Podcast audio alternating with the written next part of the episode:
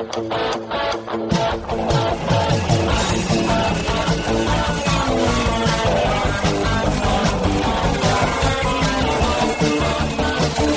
atenção! Para você que curte o cartismo, o esporte a motor, acelerando com vocês, começa agora o podcast Cartbus.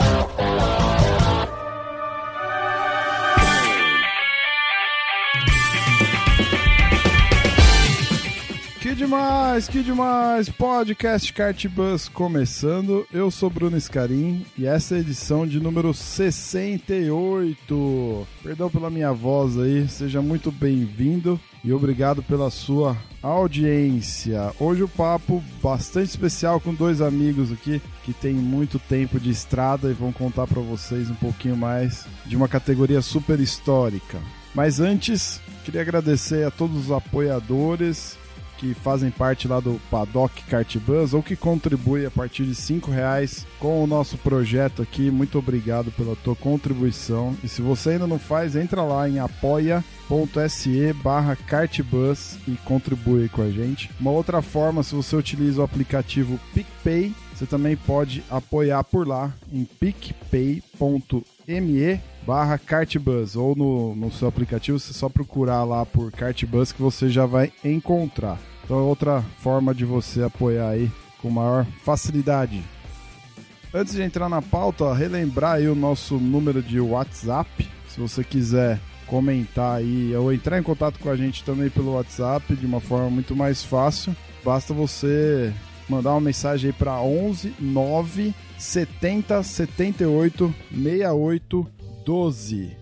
Beleza? Pode entrar em contato por lá também. Então, no papo de hoje, como eu estava falando, eu conversei com o Marcela Fornali, nosso historiador aí, colunista do Kart Bus, na coluna Museu do Kart. E o nosso amigo Luiz Casarré já participou de algumas edições aqui do podcast. E a ideia é falar um pouquinho sobre a Fórmula 200 ou F200, uma categoria oriunda do kartismo aí, que corria na década de 80 e 90 em alguns estados brasileiros, como aqui em São Paulo e Paraná. Tem um texto bem legal do Marcelo lá no nosso site. Então acessa lá kartbus.com.br, procura a coluna Museu do Kart, você vai encontrar um texto lá, o último texto dele sobre essa categoria e também sobre a F180, que foi a precursora dessa modalidade. Então, entra lá, acessa, você vai ver um conteúdo bem legal. E aqui no papo, é, só de ver a emoção deles contarem um pouco da categoria e tudo mais, já vale a pena você ouvir e conhecer um pouquinho mais também.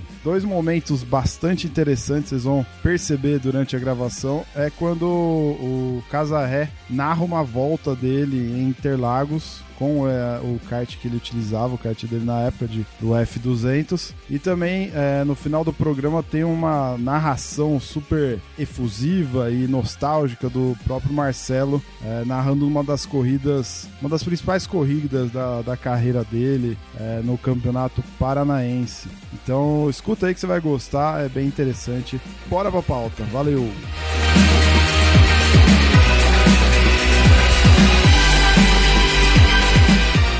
Essa Fórmula 200, a F200 aí, era o que era chamado de Superkart? Ou não? Não tem nada a ver. Não. Não, não. Superkart não tem nada é a ver com coisa. o Superkart da Europa. O Superkart da Europa Não, é não, não o coisa. da Europa. Porque eu lembro que o- um papo que eu gravei aqui com o Alex Dias Ribeiro, ele falou uma época que ele correu de Superkart aqui em Interlagos. E Ah, era. não, não. Aquele Superkart que teve aqui no Brasil era um kart com dois motores dois tempos, mas não tinha câmbio. Ah, tá. Era uma o- encrenca Marcelo, danada. se eu não me engano, o primeiro F-180 que vocês fizeram foi com o chassi daquele, né? É, Do Superkart, né? Exatamente. É. O Pompeu, que era freguês de motocicleta do meu pai, porque assim, meu pai lida com, com corrida desde que ele se viu por gente. Então, o meu pai tinha oficina de motocicleta, teve a maior oficina na época. O meu pai é um grande profissional. Aí o que, que aconteceu? Ele parou tudo, foi trabalhar no fundo de quintal em casa, porque como esse país é um país que não, não é sério, você não sabe o dia de amanhã. Ele foi trabalhar em casa e acabou cultivando uma grande clientela, dentre eles o Pompeu, que talvez você conheça, Casar, é dono do restaurante Bolonha aqui em Curitiba. Putz, de nome não, mas é, talvez conheça, não sei.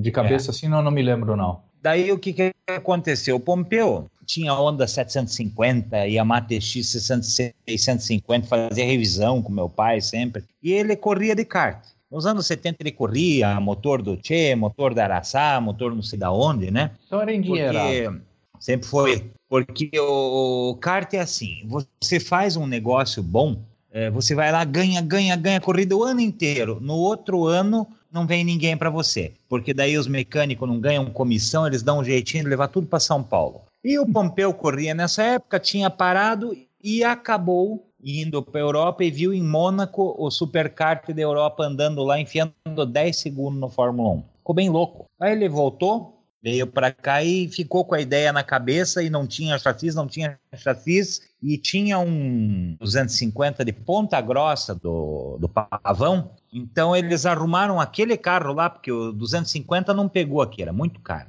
Uma ladroagem também, né? Aí ele acabou, acabou emprestando aquele carro, adaptaram o motor de DT, tudo foram testar. Isso foi 84. Em 84 o negócio já pegou, tiveram um campeonato com 15 carros, de uma ou duas etapas. Né? No outro ano, daí ele veio para o meu pai, fizeram um contrato de boca, que a gente nunca precisou assinar papel nenhum, né? E o pai foi atender ele. Cara, eu nunca vi nada igual, chegou a ter 30 carros no grid. Tudo motorzinho DT, chassizinho do 250, tudo adaptadinho, né? Porque chegava caminhão do Banco Nacional com os equipamentos do Antônio Cordeiro. E a gente ia lá, o Pompeu tinha um aparatinho, uma carreta, o kart, motor no kart e um motor reserva. Esse era o nosso nossa equipe. Eu, o Pompeu e o pai. Né? É. Então começou assim, um chassi do 250, tudo, né? Nós corremos em 85, ganhamos o campeonato de longa duração, o o Pompeu, o de piloto, não ganhou, porque um monte de problema que ele teve, né? Não no kart, com ele, né? É. Em 86, a mesma coisa. Aí, em 87, meu pai fechou um contrato com o Saudiano e com a madeireira Conag e pegou um piloto para andar, chamado Carlos El. É. Até hoje eu nunca vi nada igual. Até hoje eu nunca vi nada igual, nada. O cara ganhou tudo fez todas as poles, todas as melhores voltas, das oito corridas que tinha, ele ganhou sete e fez um segundo porque trincou o chassis. Ah, e quem, quem ganhou a outra corrida foi o piloto do meu irmão, o Tony Garcia. Eu nunca vi ninguém andar que nem aquele cara. De todos os pilotos que já passaram aqui, que eu corri contra, o único que eu respeito é esse cara, viu? Gênio, gênio.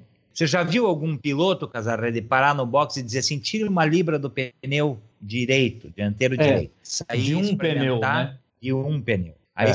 saía experimentar, parava assim, meu pai pegava o cronômetro, melhorava. Ele dizia, ó, melhorou. Tire mais uma. Cronometrava, meu pai não falava nada, dizia, ó, melhorou mais um pouco. Tava lá no cronômetro, melhorou. Agora tire mais uma. Tirava mais uma, ficava igual. Aí ele voltava e dizia, ó, Danilo, volte que ficou igual. Eu nunca vi nada igual. Foi ter demais isso, né? Quando o cara tem esse é. nível de sensibilidade, esse foi, meu. É, esse foi meu professor, um deles, né? Gênio, é, gênio. É, porque você tem esses pilotos top, cara, os caras que têm grandes resultados, e aí em qualquer lugar do mundo, não é só aqui, né? Você tem dois tipos de piloto. Você tem um, você tem um cara que anda muito, a capacidade de pilotagem dele é muito grande. Mas você tem um outro cara que parece ser esse aí, que é o cara que tem muita sensibilidade. Então o que, que acontece? Esse é? cara consegue acertar o equipamento de um jeito que, putz, ele acaba ficando mais rápido que todo mundo. Porque a capacidade é. dele, às vezes, não é tanto de pilotagem, mas é de sensibilidade. Né? É. Então são esses dois tipos mas de piloto, né? Esse, mas esse Casarré, ele tinha essas duas. Ele acelerava e acertava. Eu nunca, nunca fui um. É, eu nunca fui um piloto dos mais rápidos, mas eu sempre fui muito sensível. Eu sempre tive muita sensibilidade. Então, uh, andando em equipamento que dá para mexer, puta, eu sempre tirava muita coisa. O caso, você andava, né, você andava no mesmo esquema daquele vídeo lá que eu publiquei hoje, que você tinha me passado? É, é. Quando eu andei de Fórmula 200, eu andei no Autódromo de Interlagos. Eu andei em 96, 97 e era no autódromo. O que acontece naquela época, pelo menos quando eu estive lá, a gente tinha uns 25, 30 Fórmula 200 andando. Tinha bastante kart andando. A tua turma, Marcelo, uh... a tua turma do Sul tava aqui também ou não? Nessa época? Ou ficava vinha mais aí? Vinha um ou outro do Sul, tinha uns caras que vinham de tinham dois caras, acho que vinham de Brasília, tinha um cara que vinha de Goiânia, tinha uns caras que vinham de fora. Porque como a corrida era uma vez por mês, mais ou menos, vinha pessoal de fora, né? Os caras ficavam aqui. Hum. Os Fórmula 200 ficavam aqui, o cara tomava um avião, ou sei lá o quê, e, e vinha só para corrida. Agora, naquela época, o que, que acontecia? Já não tinha mais tanto motor no mercado, porque a, a Grale já tinha parado.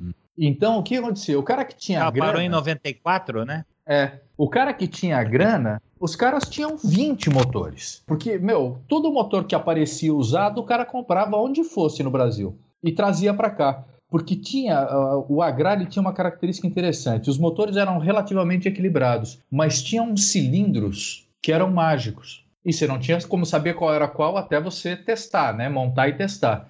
Então, os caras que tinham muita grana, meu, o cara tinha 20, 30 motores guardados, porque ele, ele tinha que comprar 20, 30 para tirar um ou dois desses cilindros que eram. E, aí era muita diferença. Era cilindro que metia um segundo, segundo e meio por volta. E, obviamente, eu tinha um motor, né? E tinha que torcer para não quebrar, porque eu não tinha grana para arrumar esse motor. Então, Mas o que, que acontece? Eu andava com a carburação um pouquinho mais gorda para não estourar, não sei o quê. Eu tinha que tirar o tempo do resto. Então, eu ia pro chassi. E aí eram essas coisas. Meu, você ia pra pista, dava três voltas e falava, meu, mexe só do lado direito, abre a frente só do lado direito, ou fecha a traseira, fecha o eixo traseiro, em vez de fechar simétrico, fecha mais do lado esquerdo. É, a gente chegava ao ponto, Bruno, pra você ter uma ideia, quando saía para classificação, o que acontece? A gente fazia a vistoria a primeira vez que você entrava na pista. E aí você fazia outra vistoria no final da corrida. Ou seja, entre o treino livre de manhã e o final da corrida não tinha vistoria. Então saía para o treino livre de manhã o Santo Antônio apertado, que ele era preso no chassi. Você dava duas voltas para testar o motor, não sei o que, voltava para o box e soltava o Santo Antônio. Porque o Santo Antônio preso amarrava o chassi e você não fazia curva. Entendeu? Então você fazia a classificação com o Santo Antônio totalmente solto. Quando você estava com o Santo Antônio solto, o que acontecia? O cinto estava solto. O cinto não apertava. Mais perigoso? Sem dúvida, mas você conseguia mexer o corpo, né? Caramba. Então você conseguia jogar o corpo para um lado e para o outro. Isso também fazia diferença. Então na classificação Nossa. a gente conseguia andar para caralho. Não, animal, animal. Essa é a né? sutileza. Você andava muito mais. Eh, o tempo que você virava na classificação, às vezes era dois segundos mais rápido do tempo que você ia fazer na corrida. Porque na corrida a gente tinha que apertar o Santo Antônio. Por quê? Porque no final da corrida tinha, você passava pela vistoria. Se o Santo Antônio tivesse solto, eles desclassificavam. Você sabe o que, que nós fazia aqui, Casarré? É. Nós usávamos um parafuso de aço mais comprido com corpo, apertava é. na caixa e deixava solto em cima do parafuso. Que daí é, não o Santo amarrava, Antônio ia para um lado outro, né? É. o Santo Antônio não, andava para um lado e para o outro. Apertava ele e dava é. meia volta de, de, de, de, afrouxamento. Então ele trabalhava e ficava firme. Cara, mas o, é, car o... o kart que você descreveu no teu texto, o Marcelão, era igualzinho a esse que o Casarran andava? É exatamente a mesma coisa? Porque nas fotos aqui que eu tô vendo no site, é, nem, nem, parece que tem Santo Antônio nada. Não, não. Os primeiros F200 não tinham Santo Antônio. Lá em Curitiba eles começaram a usar o Santo Antônio em 97, 8, por aí. Antes não tinha. Não. Nem Santo Antônio, nem antes. Ah, então. Estava antes. Né? Desde... Nem Santo Antônio, nem cinto. Ah, tá. Só passou então, a usar esse... o Santo Antônio e o cinto quando a CBA entrou na parada. Ah, tô vendo aqui, tô vendo aqui mesmo. Esse... No texto do Casarré, realmente, a partir de 96, não foi? Pelo que tá. É, aqui nós lembro... usávamos desde 93. 3. É. Uhum. Aqui em São Paulo, sempre usou o Santo Antônio, porque você tinha que andar debaixo do guarda-chuva da CBA. Então eles exigiam Santo Antônio e cinto. É, tem cinto, tô vendo. Puta, é, que demais, é. cara. Agora, lá no sul, eu sei que quando começou não tinha nem Santo Antônio nem cinto. E se você pensar bem, eu acho muito mais seguro andar sem Santo Antônio e sem cinto. Eu também, também, tipo moto. Se eu for, né? dar, um, se eu for dar um capotão a 180 por hora, a última coisa que eu quero é ter o kart amarrado em mim, meu amigo. Não, tem razão. E conte para mim como é que você vai sair do kart numa carenagem fechada. Puta, você só cara... usa Santo Antônio e cinta quando, cinto quando a carenagem é fechada. Mas não é aquela carenagem que vai te segurar se você tiver. É, mas se, se, você tiver sem Santo Antônio e sem cinto, na primeira volta da capotada a carenagem já, era, era, né? Já era. Agora me fala do chassi, é, me fala segura. do chassi, me fala do chassi que era usado. Como que era esse chassi aí? Porque ele não era, Aqui, não é um chassi de, é, era um chassi na, de kart adaptado, não é, na verdade? É, ele não é igual a um chassi de kart, ele era um chassi maior que o, do, o, que o do kart e os tubos mais de diâmetro maior e mais espessos, né? O, na minha época, o meu era mini, eu tenho quase certeza que todos eram. Mas eu não tenho certeza absoluta, tá? Entendi. Mas eu tenho quase Todos certeza eram que todos eram. É, mas era um chassi feito para Fórmula 200. Então, mas, Até ah, porque tá. o motor era do lado errado, né? É, do lado de. Do... Não, do lado direito, Esquerdo. tá vendo? Esquerdo? Tava vendo umas fotos aqui do lado direito. Não, era do lado esquerdo. Ah, É do Mas lado era um chassi esquerdo, feito porque a saída especialmente do isso. era, é, era feito especialmente para isso. É. O freio era diferente do kart normal, porque a gente usava um disco bem maior que o do kart normal. Então a caixaria traseira também era maior para dar um pouquinho mais de, de distância do, do chão, né? O kart era bem Casaré, o diferente. disco era igual. O nosso aqui era grande. Era maior que o disco do kart normal. Nós E sempre era, usamos era, o disco do o disco do kart, pinça do kart, tudo. O kartinho vinha direto da Mini. O último que eu andei em 96 Ah. era um chassi que foi comprado zero em 95. Ele veio pro Pompeu, aí o Pompeu correu uma, duas provas em 95 e me vendeu o equipamento no começo do ano. é. Eu falei para ele, eu quero o teu kart sem o motor a gralha, porque o DT 180 preparado andava mais. Né? Ah, é? Aí eu comprei, é, sempre andou muito mais que o a gralha. Né? Vocês andavam com aquela, com aquela válvula de escapamento? O O YPVS lá? 180, não É. o DT 200. Ah, tá. o Ele DT não tinha a válvula. 180 é a ar, limado, ele tem 20 cc a menos, mas a gente tirava 15 mil RPM dele. Nossa. meu Deus, cara. Nossa. Que que é, É. isso, velho? Ô, ô, ô, Casa, quero te Sim. desafiar aqui a fazer um negócio que Ah. você fez uma vez que a gente gravou sobre cartódromos brasileiros e que você Hum. fez também recentemente num vídeo lá da coluna Panela Véia. Eu quero que você nos ajude, por exemplo, eu nunca, eu nunca andei num kart em Interlagos. Eu acho que a maioria dos que nos ouve também não. Hum. Então eu queria É. dar uma voltinha a lá casa, a lá Ayrton Senna, narrando uma volta é, com um kart desse em Interlagos. Você consegue? Você lembra ou não? Tipo, onde Ah, freava, onde, Fácil. onde trocava a marcha. Porque eu Lembro imagino fácil. Sabe o que? Eu tô te perguntando isso porque teve uma vez, cara, um, sei lá, uns 10 anos atrás eu tava em Interlagos e vi um cara, era um gringo, andando com um kart com motor de RD 350 em Interlagos. E o cara começava a frear pra fazer a, a entrada do S do Senna, cara, na entrada dos boxes. E você viu o É, kart rabiando assim, e ele fazia bonitinho depois. E, cara, tava dando quase pau em estoque, cara. Mas, meu, o, o Fórmula 200 andava muito, principalmente se você considerar que a velocidade final de reta era 180, 185. O bicho não era tão rápido de reta. Agora, você imagina o kart com o tamanho que tem, plantado no chão como é, num autódromo. Ah, sim, vira reta infinita, né? né? É, meu, você você virava o lago em quinta. Entendi. Em quinta cheia.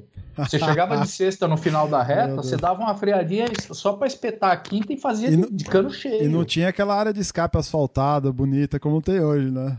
É, não era tão bonita. E, e o, o sol, você fazia também de quinta de mais de meio motor e não, tinha- meu, não tinha área de escape, né? Você tinha um acostamento depois da zebra, do lado esquerdo lá, uma caixinha de brita e o barranco. O barranco existia na minha Uhum, época. Tanto que eu uhum. fui parar lá uma vez. Nossa, cara. né? É, o bicho era engraçado. Você fazia o bico de pato, que é é a curva mais apertada do autódromo, dependendo da relação que você estava usando, em terceira ou quarta. Né? O, o que o pessoal falava, eu vou dizer o que falavam, tá? Eu nunca aferi isso. O que o pessoal falava é que o Fórmula 200 contornava o bico de pato mais rápido que um Fórmula 1.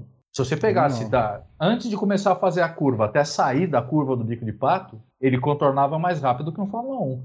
E dá para acreditar. Você olha nesse vídeo que, que eu arrumei aí, meu, principalmente nas curvas mais fechadas, você percebe a velocidade. De olhar, você vê que ele tá fazendo rápido. Hum, sensacional. S do Senna em quarta. Mas você ia frear, meu, quase lá onde, depois do muro. Entendeu? Meu, placa de 100 metros, de 50 metros, você tava com sono ainda, porque as retas eram gigantes pra gente, né? E, É. e tinha umas coisas Vou contar uma coisinha para vocês aqui então. Manda. É, aqui em Curitiba, nós Não, temos mas, uma Marcelão, reta Marcelão, enorme. Marcelão, deixa. É. Você consegue narrar a volta, ô, Casa? Depois você emenda aí, Marcelão, pode ser? Consigo, consigo. Vamos fazer o seguinte: ah, antes da chegada, tá? Tá. Vamos começar antes da chegada. A gente saiu lá do, do café, você subiu o café todo em quinta, tá? A hora que chegava lá no topo, dependendo da relação que você tava, da giclagem que você tava, bem no topo do café mesmo já dava para pôr a cesta. Às vezes você tinha que colocar um pouco mais para frente e aí depende também se você tava no vácuo ou não. Fazer uma volta sozinho, porque o vácuo fazia muita diferença.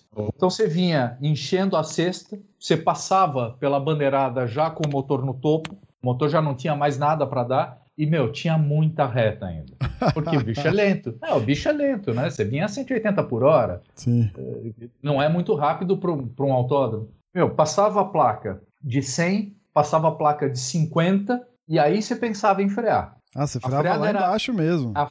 É, não, a freada era muito para dentro e era assim, a hora que você entrava no pedal, você já vinha andando volante. Uhum. Você ia fazendo a, a, a freada já entrando na curva fazia em quarta a primeira perna do S, a hora que você começava a apontar para baixo já enchia o motor, antes de fazer a perna para a direita já estava em quinta, você não podia nem tocar na zebra de dentro ali, porque senão você ia cair em algum lugar lá, lá dentro do estacionamento, né? Uhum. Uh, entrava na reta já praticamente em sexta, antes mesmo de estar tá realmente apontado na reta, você já estava em sexta, aí descia a reta inteira em sexta também. A referência que, que, que a gente tem de carro ali na, na reta oposta, o que, que é? É a torre de cronometragem, né? a, a torre de bandeira que você tem ali. Isso. Que você vê muito mais que as placas, na verdade. De carro, normalmente você começa a frear um pouquinho antes da, da torre da bandeira, ou em cima da torre da bandeira e tal. Fórmula 200 é a mesma coisa. Passava ali e dava tempo de tomar um café ainda antes de pensar em frear. Contornava em quinta ou quarta o lago, para baixo, dava para encher ali a quinta, você colocava a sexta, a sexta não enchia, porque a subida do laranja ali para o Fórmula 200 é, é subida mesmo. Uhum. Né? De carro você não percebe muito, mas de Fórmula 200 é, é um subidão.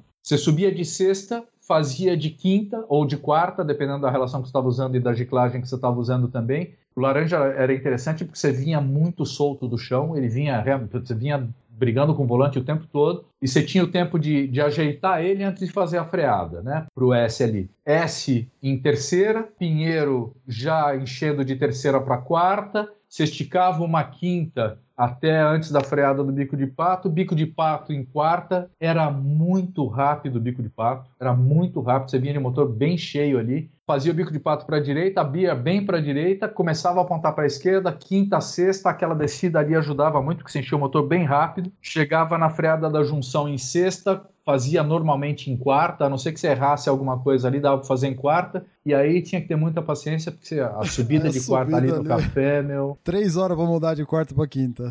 É, você ia por a quinta lá, quase no topo do café, e aí aquilo que eu falei, né? Dependendo de, da relação e da giclagem que você estava usando, a hora que chegava no topo já enchia o motor e dava por a sexta, e aí tinha muito tempo. Agora, isso tudo sozinho. Por quê? O vácuo fazia muita diferença fazia tanta diferença que, em corrida, se você entrasse numa das duas retas perto de um cara e não tivesse um outro cara, sei lá, 50 metros para frente, você vinha tirando o pé a reta inteira para ficar atrás do cara. Entendeu? Você ia usar o cara de estilingue aonde? Antes da freada lá embaixo. Uhum. Então, faltando assim 200 metros para a freada, aí você dava todo o gás, usava aquele vácuo para embalar e você passava o cara. Porque se você passasse o cara no vácuo no começo da reta, o cara ia entrar atrás de você, ia te passar de novo e dava tempo de você passar ele de novo ainda e ele mais uma vez. Nossa, cara. Então, em classificação, o que, que era legal? Você achar um cara que estava com um kart parecido com o teu, porque vocês vinham na reta trocando três, quatro vezes de vácuo, um puxando o outro. Né? Fazia muita diferença. E quando você estava em corrida, principalmente nas primeiras voltas, o que acontecia? É, eu nunca larguei lá na frente porque não tinha kart para isso, né? O meu Fórmula 200 não dava tanto quanto dos caras da ponta. Então estava sempre ali no meio do pelotão, tá em sétimo, oitavo, nono, décimo, alguma coisa assim. Nas, nas, duas, três primeiras voltas, você entrava na reta, era muito engraçado, porque essa história de você não ultrapassar no começo da reta, o que acontecia? Você tinha o primeiro, o segundo, para não ultrapassar, não ficava atrás do cara. Punha do lado, para tomar vento na cara para segurar um pouco. O terceiro, punha do lado do segundo. O quarto, punha do lado do terceiro. O quinto, punha do lado do quarto. Então você olhava a reta, meu, era uma escadinha de kart assim, e em vez de andar alinhado um atrás do outro, e vinha um do lado do outro, assim, praticamente. Né? E aí a hora que chegava lá no meio da reta, assim, pum, todo mundo alinhava, e aí começava a briga para ultrapassar, né? Porque aí você embalava no vácuo e fazia realmente tentar ultrapassar para chegar na freada mais rápido. Era muito engraçado, aquilo era muito divertido. Tinha... Quantos caras eram no grid mais ou menos e quantas voltas durava uma corrida assim? Eu, na minha época tinha ah, uns 25 carros, mais ou menos, por aí. Bastante, Talvez um pouquinho mais, um pouquinho menos. Não sei exatamente quantos, mas tinha um gridzinho razoável. Era um gridzinho bem, bem razoável. Dá para brincar legal. O que, que você perguntou? Quantas voltas? Quantas voltas durava uma corrida? Não me faça pergunta difícil, não faço ideia.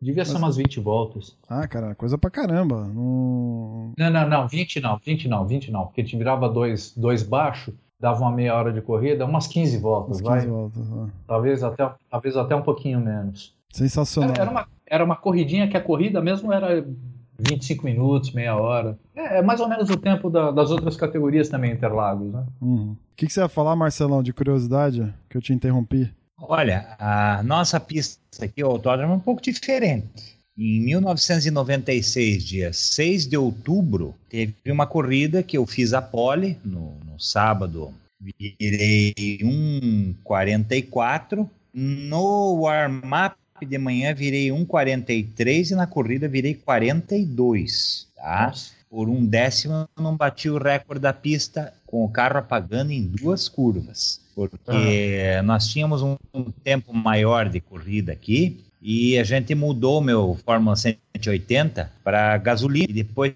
esquentou, começou a empapar em duas curvas. Né? É. E a velocidade de fim de reta aqui no autódromo, que era em subida, inclusive, na foto célula 206. Nossa, que delícia, Caraca, cara. Que delícia. É, é, que aqui era levemente em subida, né? tinha a descida do S, que era a sexta marcha, cano cheio, contornava a curva da vitória em sexta marcha, marcha de cano cheio, entrava na reta, se perdia um tanto de rotação, né? Porque não tem diferencial, né? E quando você entrava na reta, ele começava a crescer, crescer, crescer do sinaleiro em diante, porque eu tinha carenagem de, de, de autódromo mesmo, o troço despinguelava lá, o ponteiro do contagiro ficava louco. A nossa pista que era nesse, nesse ponto, então era mais veloz. A média horária era de 129 aqui. Você, mas isso andando de, de motor Yamaha, né?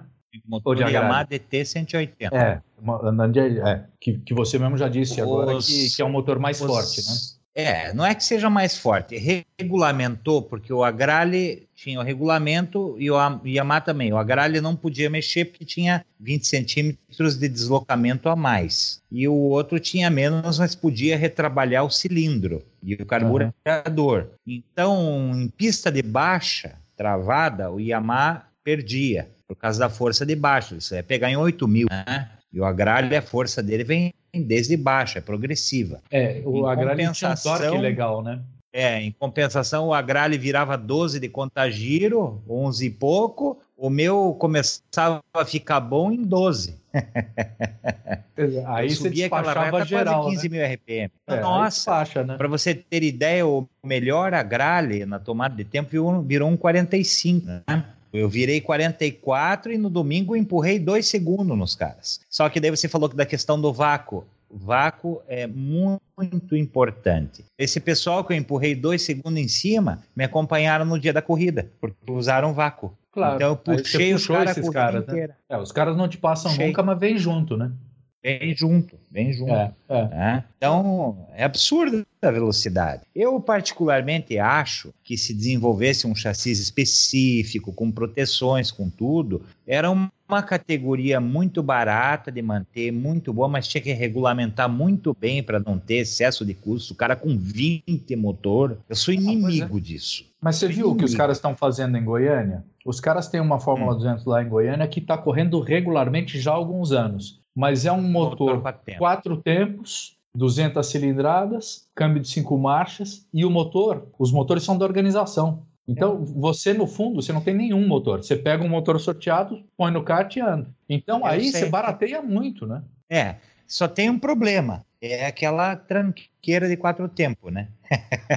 ah, sim. Ah, e, eu, e, tem um outro não, problema. Os caras não andam na rua, né? É, aquilo não anda, é um CGzão. É, né? sem dúvida. Fora o peso, né? Ah, é, fora o peso que é bem maior, né? Mas tudo bem, é louvável a iniciativa deles para manter a coisa, mas é, é, a verdade é que a Fórmula 200 foi a Fórmula 200 até acabar os motores Agrale, DT, Yamaha, né? Aí acabou, né? Aí agora mas é Fórmula se... 200 quatro tempos, né? É, mas se fizesse hoje uma Fórmula 200 e putz, eu, eu sonho com isso todo dia, tá? ter de novo uma categoria como a Fórmula 200 andando em autódromo. Se fizesse uma categoria dessa hoje com motor de, de, de motocross 250, ia andar mais do que andaram os nossos. É um motor Sim. que você podia detonar o motor, ou seja, você podia despreparar o motor, que é para ele durar mais tempo. Um motor que não ia quebrar, não ia dar trabalho. E, cara, ia ficar uma categoria baratíssima comparada com o automobilismo, né? Sim. sim. É, não. Não dá pra se comparar você com o comparar kart, com o né? shifter, não precisa ir muito longe. Ah, sem dúvida. Eu, eu saí do Fórmula 200 e fui correr de shifter. Quando eu parei o Fórmula 200 foi quando começou o shifter, né? Ah, eu corri as duas primeiras etapas de. a- a- as duas primeiras temporadas de shifter aqui no Brasil, né? Quando começou a categoria lá na granja com os Beetle. Não. O, o que eu gastava num ano de, de, de F200 dava para gastar num mês de shifter. Meu Deus, cara. É, é a diferença Ó, é absurda. Ah, Deixa eu só, eu tô me lembrando de mais um negócio aqui.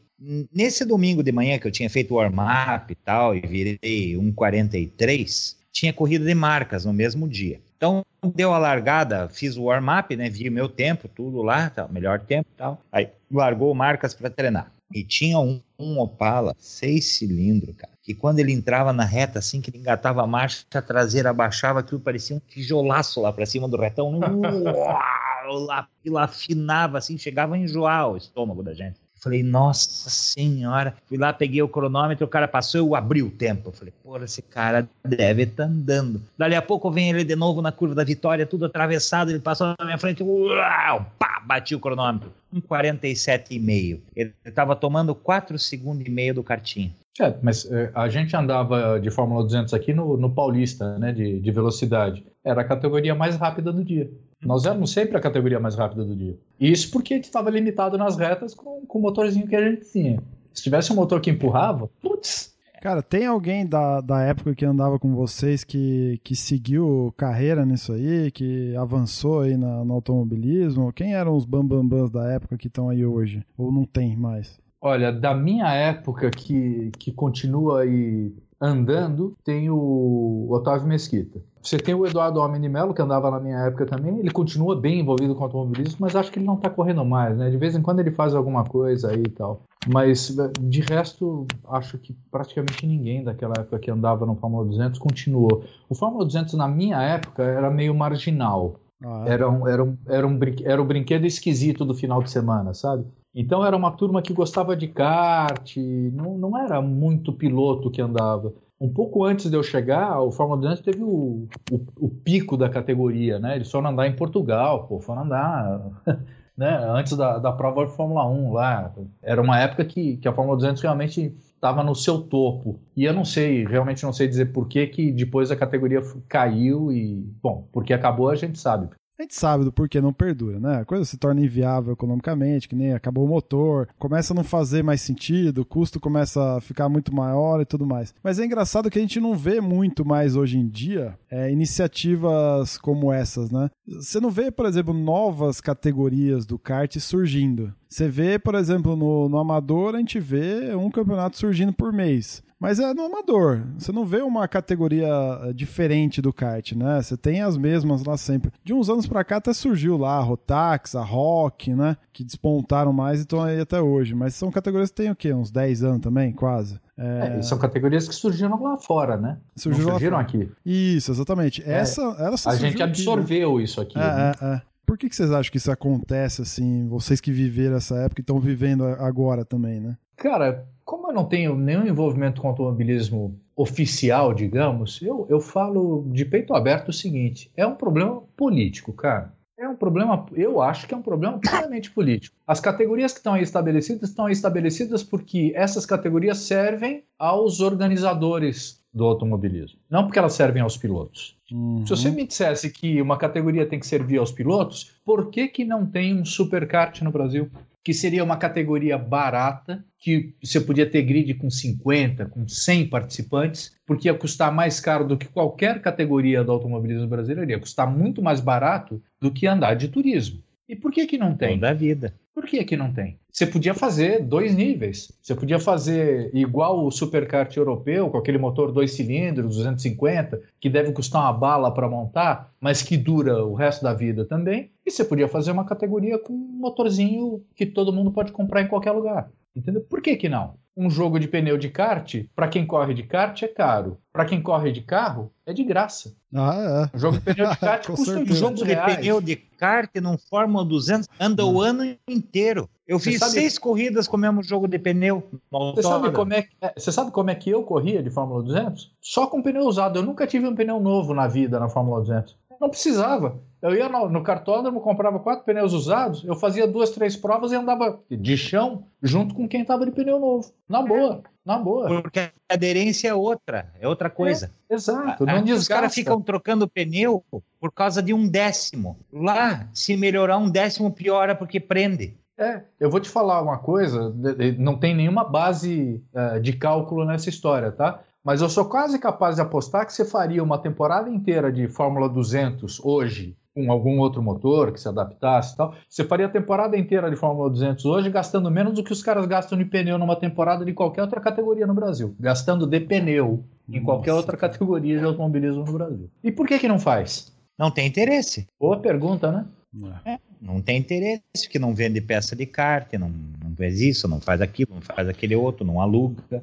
O cara compra um chassis lá, o seu chassis é velho, o seu chassis é novo no autódromo, vai virar a mesma coisa, Exato. praticamente a mesma coisa. Você é testemunha disso, Casarré. Você pode pegar um Lavrale de 1988, de eixo 30, e pode pegar um Mini 95 do último Fórmula 200 fabricado e botar lá, anda igual. Nem É, melhora sim. nem piora. Você compra o motor de uma motocicleta baixada, abre o motor, compra tudo, as peças, lá gasta milão, faz o motor inteiro, ele vai durar três, quatro provas, só abrindo e revisando, não precisa nem trocar nada, porque não tem desgaste no autódromo. Então não dá lucro. Vai dar lucro para quem? Vai dar lucro pro piloto, pro, pro preparador não dá lucro, né? Pro mecânico não dá lucro, entendeu? Ah, eu pergunto isso, não é nem, Isso não é é, não é nem criticando, não é nem criticando as atuais categorias, porque eu acho que a gente tem categorias excelentes hoje em Não, dia claro. e bem Mas, olha, que democráticas. fique claro que eu assim. não estou criticando nenhuma categoria, absolutamente Não, não. não, é, não, para mim ficou claríssimo. É que eu, eu gosto de fazer as perguntas para tentar entender o cenário atual usando o passado, né? Eu acho que é um Claro. bom exercício. Então, assim, eu acho que hoje em dia a gente tem categorias excelentes e o kartismo, na minha opinião, hoje em dia, ele até tá um pouco mais democrático, assim, nesse sentido. Porque você tem categoria de todos os tipos. Você tem da, da mais básica, que é o rental, que a gente tá mais inserido, até a mais top, que é uma shifter, que é uma Rotax, que é uma Rock. Mas nesse meio tem, tem quatro tempos, né? Tem, tem uma série de coisas que facilitam, vamos dizer assim, né? Não tô falando. é, é, ainda é caro, mas talvez tenha ficado um pouco mais democrático. Mas o, que eu sinto falta é de. é, não é falta, na verdade. Eu fico às vezes meio é, pensativo no, no lance de que se no passado a gente tinha tantas categorias interessantes, né? Por que elas não acabaram não perdurando? Hoje em dia a gente não usa aquela criatividade do passado para inovar também, entendeu? Porque assim, me parece que é, que é uma mesmice, né? Fica parecendo que é uma, uma coisa que tá sempre a mesma coisinha, as mesmas categorias, não muda nada, e a galera tá sempre reclamando do custo e não muda nada, e não se faz nada para facilitar. é, pa- parece que essa é meio que é um ciclo que não, não anda, né? Que não, que não sai É. da. que não, que não abre para novas alternativas, assim, né? É, Ah, eu, eu entendo esse- eu entendo isso que você está dizendo. Ah, eu tenho que dizer uma coisa também que dificulta uma categoria como essa, que é a questão da segurança. Não dá para o Fórmula 200 treinar com outros carros, por exemplo.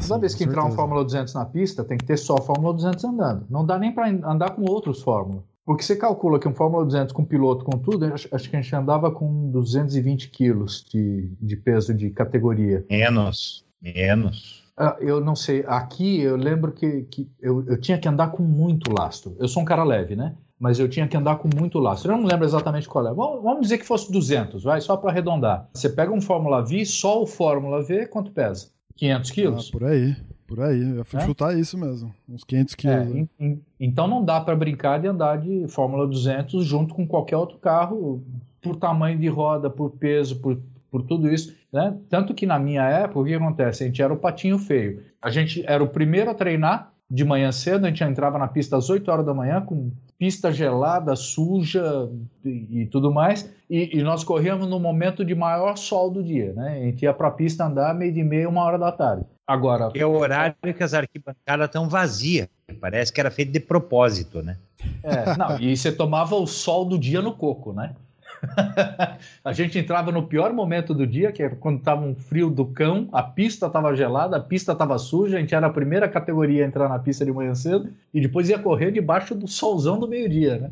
Mas é, é do jogo. Então, isso é um fator que teria que ser considerado. Se abrisse uma categoria dessa, tem que sempre considerar o seguinte: quando ela vai para a pista, não dá para ir outras categorias junto. Ok, é uma coisa que tem que ser colocada na equação de por que, que não tem um Fórmula 200 hoje, ou um Superkart, alguma coisa assim. Né? Tem que considerar isso, é, é, é, um fator a ser levado em conta. O F200 deixou algum legado para o kart que a gente conhece hoje ou não? Não, só saudades, na minha opinião.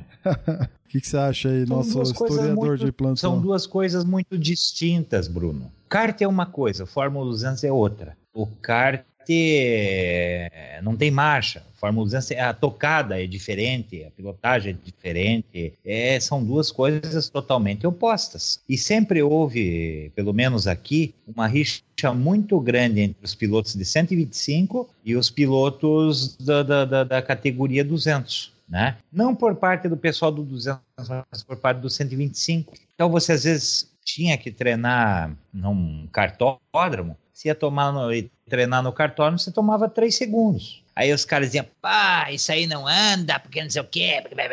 Aí já os outros respondiam, né? Pô, você fica andando com essa enceradeira sem marcha. Era uma troca de insultos maravilhosa, né?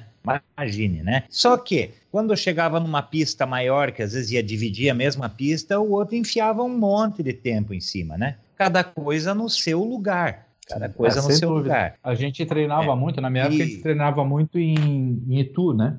Uh, é. E, cara, no miolo, gente, os cartinhos passavam a gente por onde queria, mas na reta também a gente atropelava todo mundo, né? Isso no cartódromo? E andava junto. Oi? No cartódromo? No cartódromo, é. Ah, tá. Era, era, era o lugar, é, praticamente todo mundo que andava de Fórmula 200, porque a gente não tinha acesso ao autódromo em dia de treino livre durante a semana, né? Então o jeito para andar era andar em cartódromo. A gente andava muito pelo interior, Interlagos, o cartódromo de Interlagos não permitia a gente andar, então a gente andava no interior e tu era mais perto, né? E, e tinha reta, então dava para fazer um trabalho de carburação, dava para mexer alguma coisa, né? Eu perdi um Fórmula 200 lá em Itu. É, eu tô me lembrando de uma coisa aqui não sei se foi em 2001, 2003, não sei. Sei que teve um brasileiro aqui em Curitiba e o cara que foi campeão brasileiro, categoria graduado, ultra num parilão S4 lá, virando 19.500 RPM de fim de reta. Monstro, 19,5.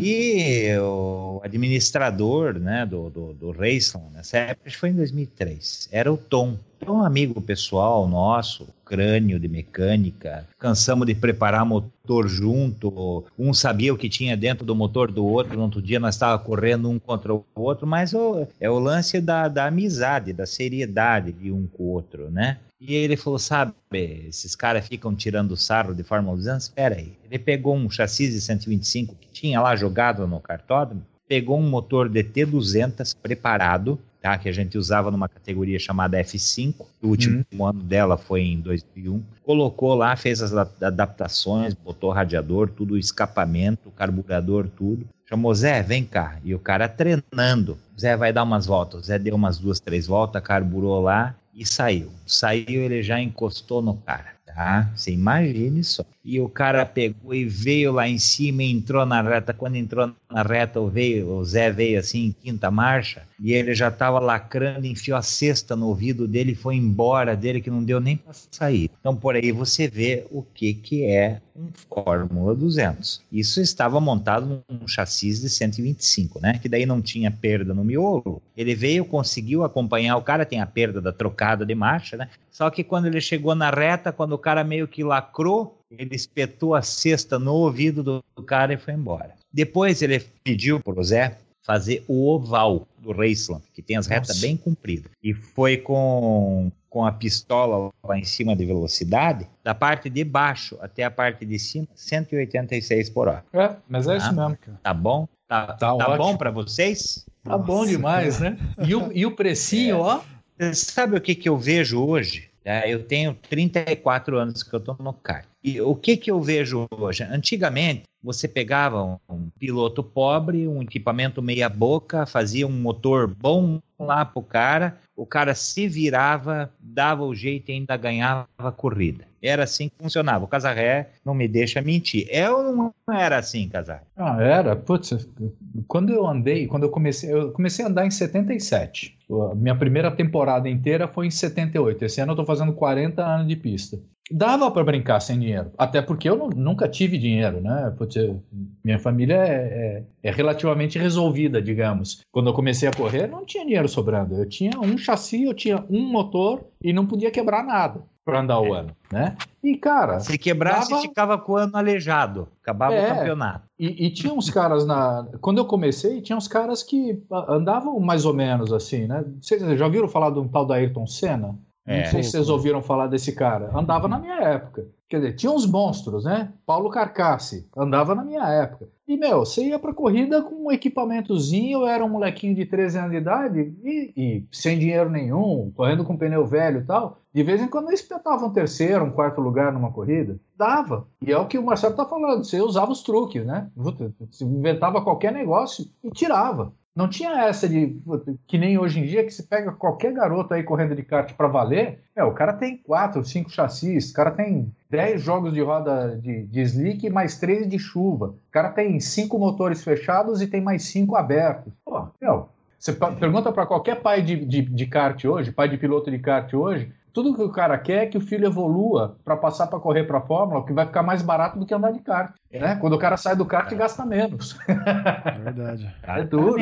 Então, o que, que acontece? É, hoje em dia não é mais assim. Os eventos são grandes eventos para pessoas de muito dinheiro. O automobilismo hoje é tecnologia, é pneu para uma bateria de, de 20 minutos, tira o pneu, joga fora, enfia um novo. Acabou aquela coisa de você ir lá. Se você tem uma condição melhor, você anda X. Se você é mais pobre, você anda praticamente junto. Faz algum acerto, alguma coisa para andar junto. Não tem. É dinheiro, dinheiro, dinheiro, tecnologia, dinheiro e dinheiro e dinheiro. Não tem. Não tem limite, é? né? Senhores, a gente precisa encerrar. Eu gosto de gravar com vocês porque, putz, meu, se a gente tivesse tempo, ia ficar o dia inteiro aqui falando. Então, é, ainda mais. Com vocês que... dois é um prazer enorme. Eu fico mesmo. Não, é, não brinca, ainda... não, que eu, tô, eu, fico aqui a noite inteira. Eu acho, eu acho uma delícia isso, porque o que vocês têm de kart, eu tenho de idade, cara. Então, pra mim é uma puta viagem isso aqui. Sensacional, Bruno, assim. Bruno, isso aí foi desnecessário, cara.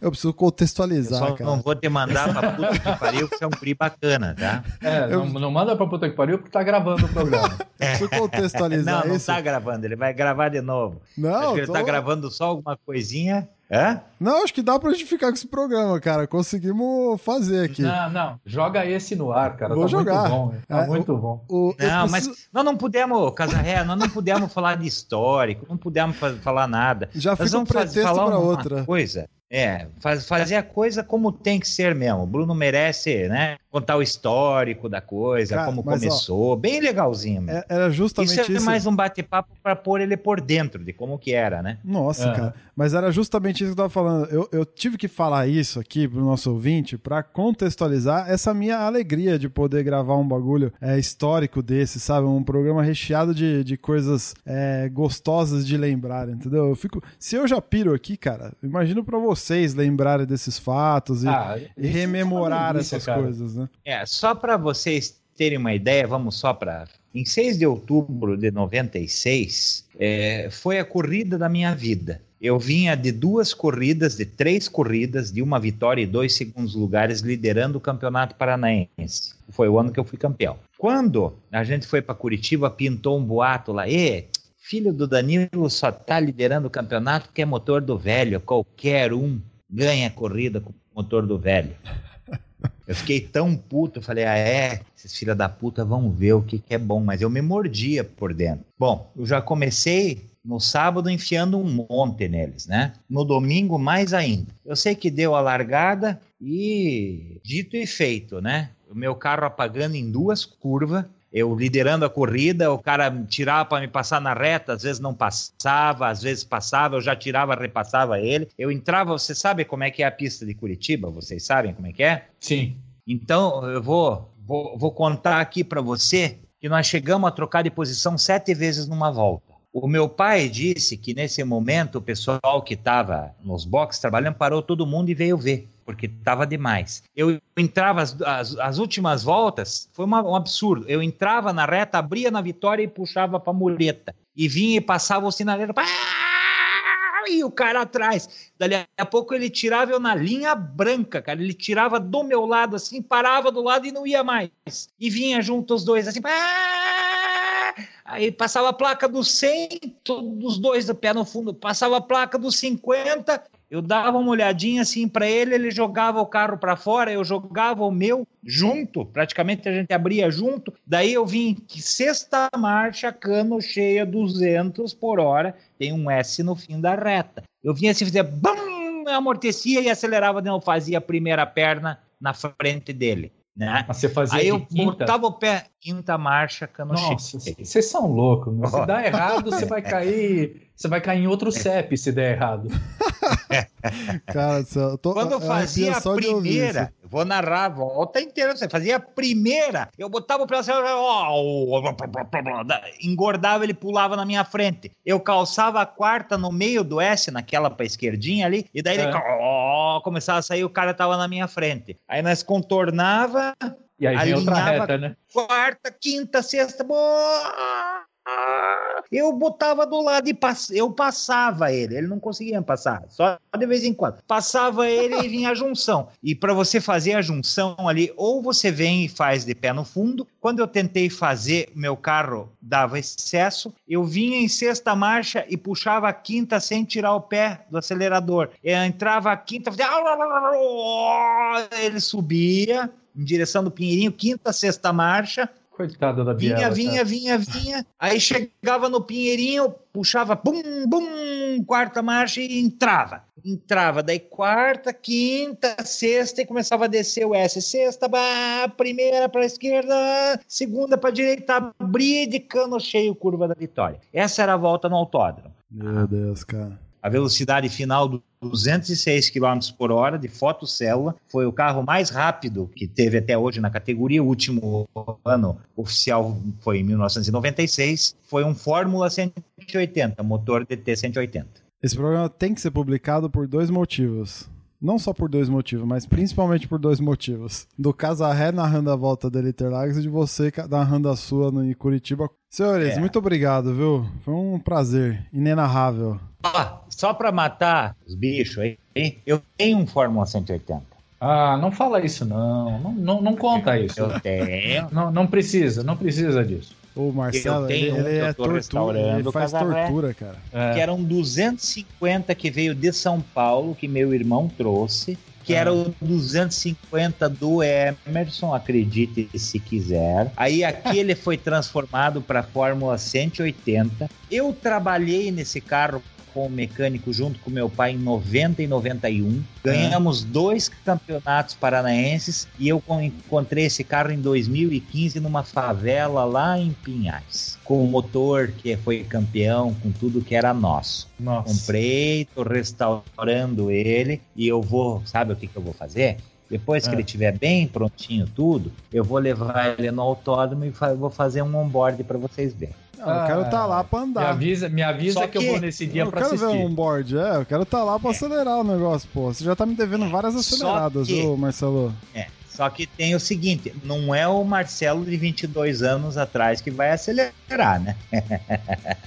Ah, Agora é o Marcelo velho, já com problema Ó. de visão. Olha o cara né? sendo modesto, olha o Ah. cara sendo modesto. Nossa, precisar, Ah, tem um eu cara sou de realista, 34 anos aqui que eu posso. Sou- Talvez não sou- acelere que nem vocês, mas eu dá pra brincar um pouquinho. Tá bom. Muito bom, senhores. Obrigado, viu?